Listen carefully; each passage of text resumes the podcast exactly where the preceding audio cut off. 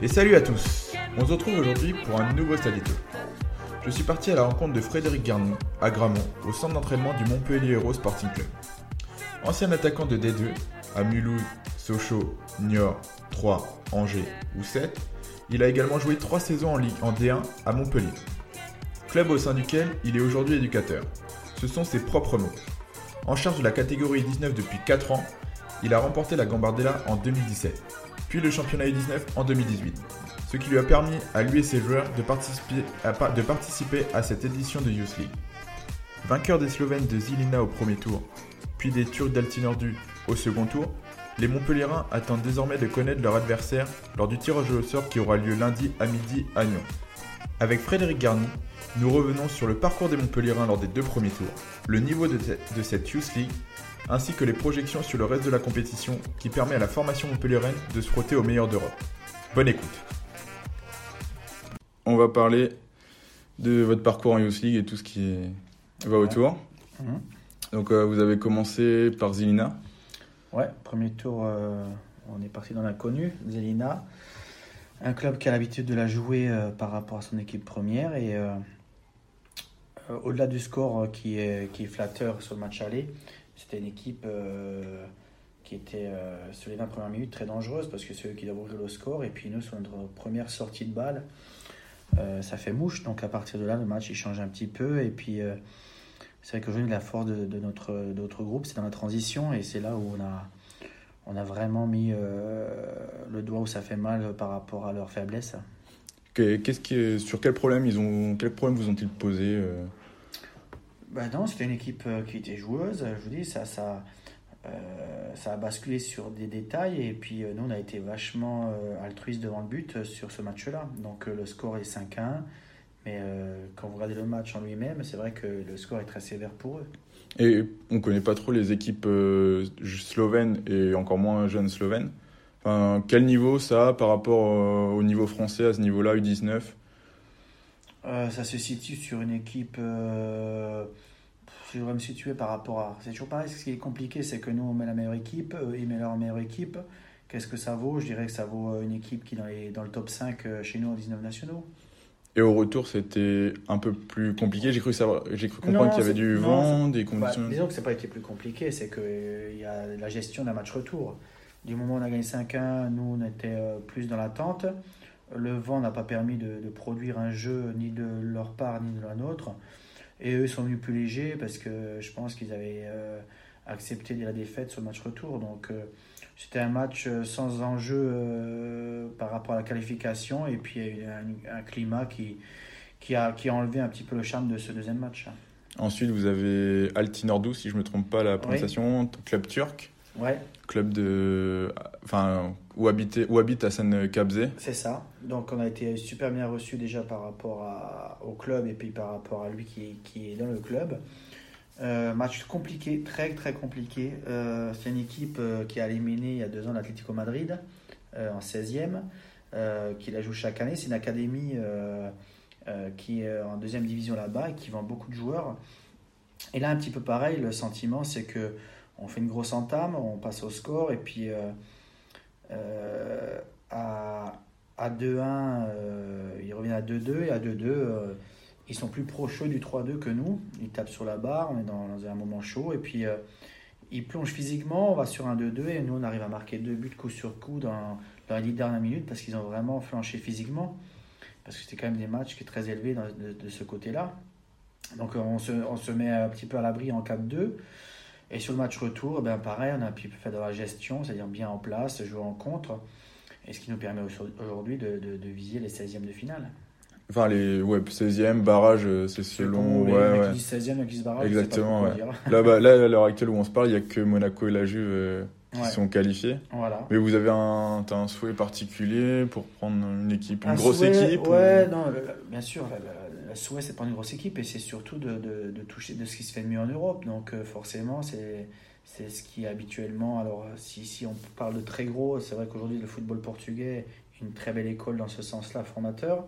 Si on parle d'affiches euh, prestige, euh, c'est bien sûr, il y, a, il y a Tottenham, il y a la Juventus qui peut être dans ce, dans ce, dans ce panier-là, donc euh, on est preneur. Et je sais pas, vous pouvez affronter des clubs français ou Pas, sur le, encore? Non, sur les 16e, ok. on n'a pas le droit. Ok, Non. Donc ce sera forcément un club étranger, euh, Voilà. une belle Il y a affiche. qu'à partir du 8e où on peut tout est, tout est mélangé. D'accord. Et au début de la compétition de Youth League, qu'est-ce que vous avez dit à vos joueurs euh, en particulier? Ben déjà que c'est une compétition qui leur appartenait parce que c'est eux qui sont allés quand même faire un championnat l'année dernière où ils sont allés chercher ce, ce côté euh, où il y a quand même. enfin, Comme je disais, la différence c'est que nous on a un championnat, on doit aller chercher la Youth League. Ceux qui finissent premiers en Ligue 1 avec leur club premier, ils ont moins de mérite parce qu'ils sont qualifiés d'office. Donc eux, euh, j'aurais dit profitez, c'est votre compétition. Euh, et maintenant, ça nous permet aussi, nous, euh, de voir ce qu'on vaut euh, en Europe. C'est agréable. D'accord. Et comment vous avez préparé ces matchs, justement, ces deux premiers matchs, deux premières doubles confrontations, en sachant que c'était des équipes que vous connaissiez pas, qui étaient sûrement difficiles à, à avoir des informations?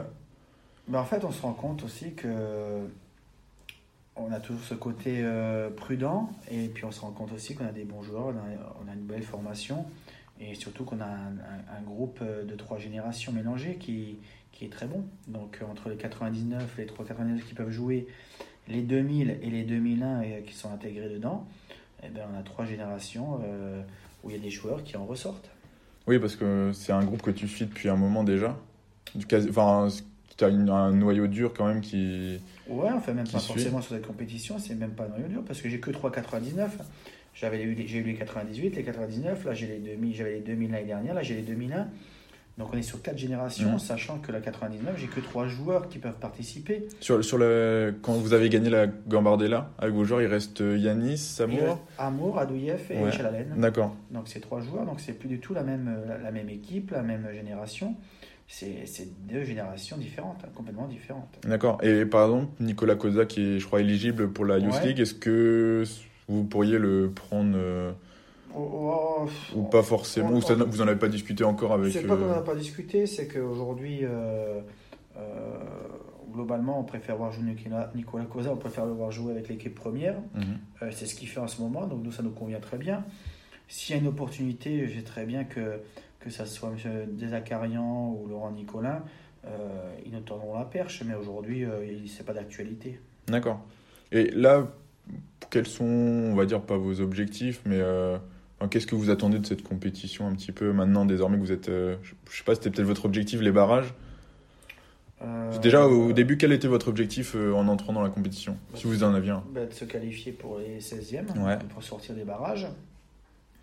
Euh, non, c'est match par match. Euh, si vous me demandez, euh, je suis peut-être fou, mais c'est d'aller au bout. C'est Mm. d'aller au bout, tout simplement. Bah, Salzbourg l'a fait il y a un Il y a an ou ans. deux ans, ouais, deux ans, ils exactement. sortent des barrages, Salzbourg. Aujourd'hui, ils ont des joueurs qui jouent en équipe première. Non, mais quand on commence une compétition, quelle qu'elle soit, vous la jouez pour la gagner.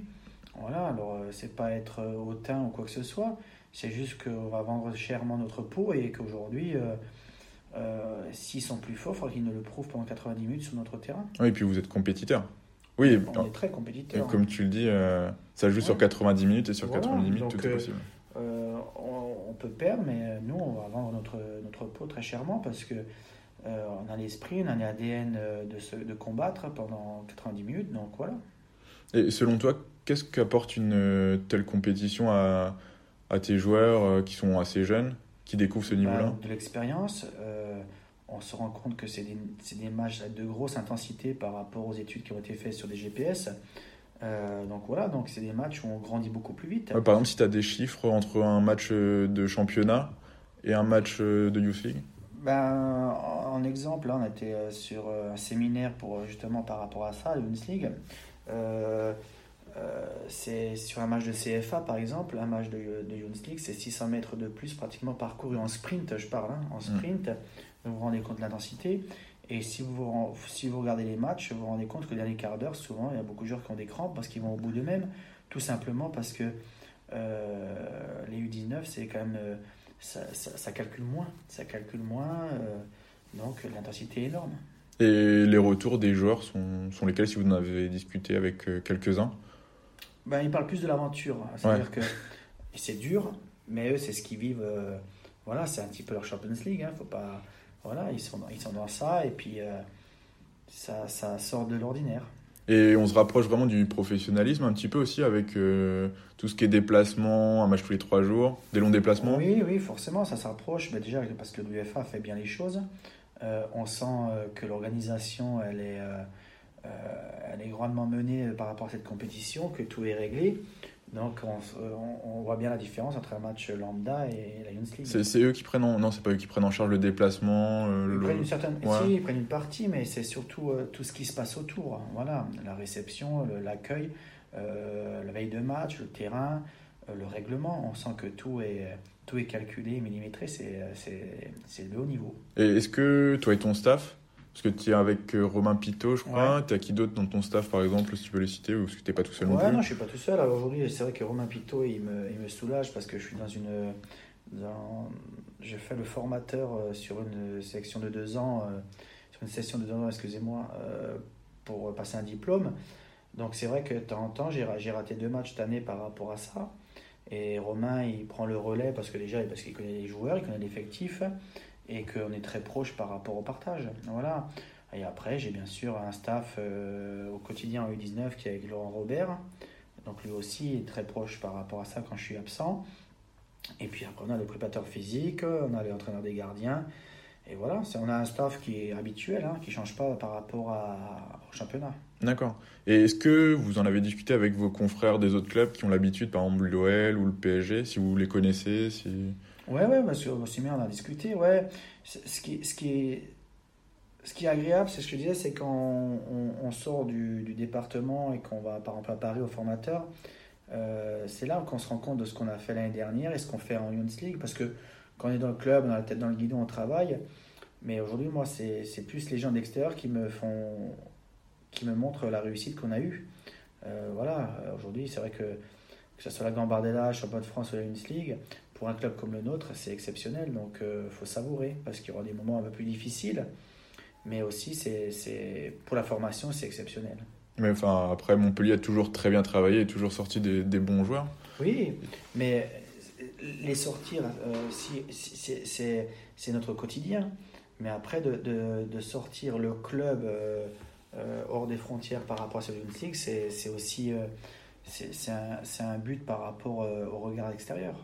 Et est-ce que tu peux nous parler de cette génération qui dispute un petit peu la Youth League et le championnat 19 Il y en a quelques-uns. Ouais. Bah, les... Enfin, je sais pas si tu veux en mettre certains en valeur ou.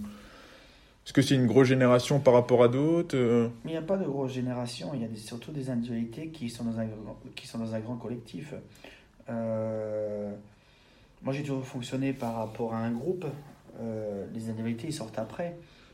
Alors forcément, si vous voulez les noms, ils sont faciles à sortir. Vous allez me dire Amour, on va dire Adouyev. voilà, non, mais aujourd'hui, il y a des absents en 99 qui jouent pas, qui mériteraient, qui mériteraient d'être là dans l'aventure. Un Romain Comé, par exemple, euh, qui a fait un match exceptionnel pour la finale euh, championnat de France, euh, champion de France. J'en oublie plein parce que Lucas Lior, par exemple, qui ne l'a fait pas, qui mériterait d'être là.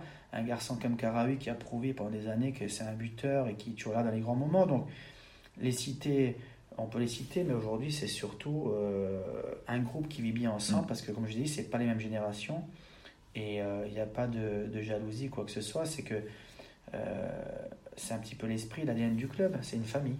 Ouais, c'est ce que j'ai pu comprendre, euh, notamment en discutant avec Yanis et en voyant les différentes vidéos de vos voyages euh, en Youth League. C'est que les joueurs, ils, rigolent, euh, c'est le groupe vit bien, enfin c'est une expression toute faite, mais... parce que, alors je pense qu'on a formé un, on a formé un groupe, on a formé, alors M. Davio il dit une tribu, mais c'est un petit peu ça en U19, c'est qu'on essaye, j'ai un fonctionnement par rapport à ça qui est important.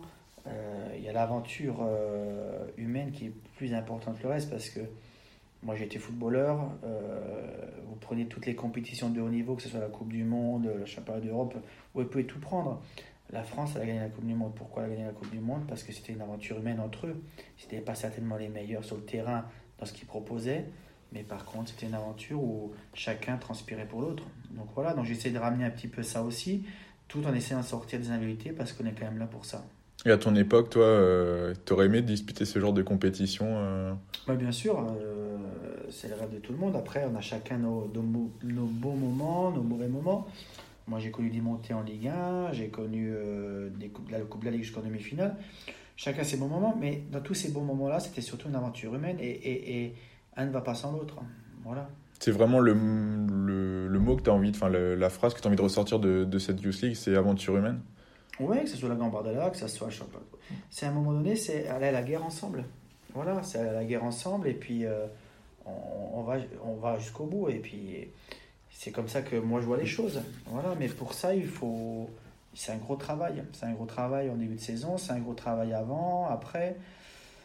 Voilà, c'est une culture et c'est ma façon de faire. Après, euh, aujourd'hui, elle fonctionne, mais euh, on est quand même là pour former des joueurs individuellement.